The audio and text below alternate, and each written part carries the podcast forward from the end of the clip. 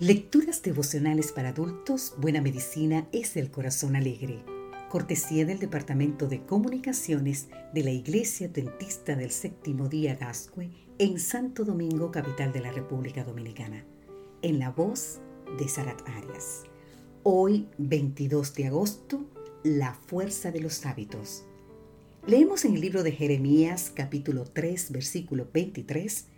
¿Podrá cambiar el etíope su piel? Y el leopardo sus manchas? Así también podréis vosotros hacer el bien, estando habituados a hacer lo malo.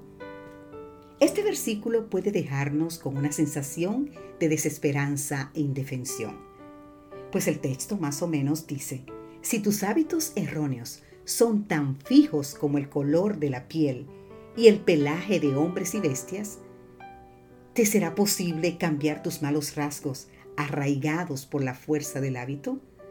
¿Podrás acaso librarte de tus adicciones? Afortunadamente, cuando interpretamos el pasaje en su contexto, nos damos cuenta de que Dios es compasivo, amoroso y no nos deja sin esperanza. La situación del pueblo de Judá durante los años de Jeremías era idolatría manifiesta. Jeremías, por instrucciones divinas, dedica varios capítulos a descubrir la condición pecaminosa, ya habitual de Judá, y su destino fatal casi inevitable, según confirma el texto de hoy. Pero pronto encontramos llamamientos cálidos y promesas reconfortantes. Si te conviertes, yo te restauraré y estará delante de mí.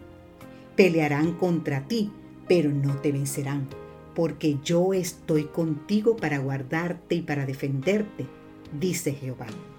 Yo te libraré de la mano de los malos y te redimiré de la mano de los fuertes.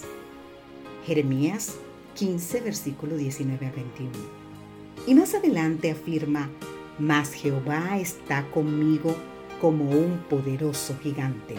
En Jeremías capítulo 20, versículo 11. La fuerza de los hábitos es colosal. Durante los años de mi escolaridad, asistí al Colegio San Ildefonso de Madrid, España, y allí aprendí tanto doctrina como prácticas regulares de la tradición católica. Por ejemplo, todos los alumnos debíamos santiguarnos al pasar bajo una imagen de María que había en un lugar elevado de la escalera principal del edificio. Debía ser varios miles de señales de la cruz en ese principio cada día en ese lugar y durante los años que estuve. Porque el punto era un paso obligatorio de un sitio a otro. Al salir del colegio, abracé la doctrina cristiana adventista y no volví a santiguarme más.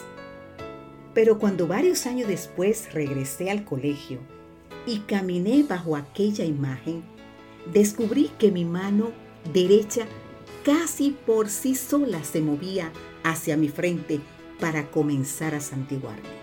Aún quedaban rastros de aquel hábito no practicado durante años y asociado a una creencia basada en imágenes que yo ya no aceptaba en mi vida.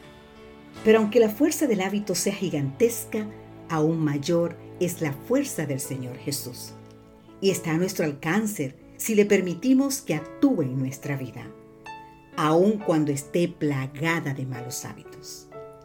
Al mismo tiempo, cultivemos buenas obras sin desmayar.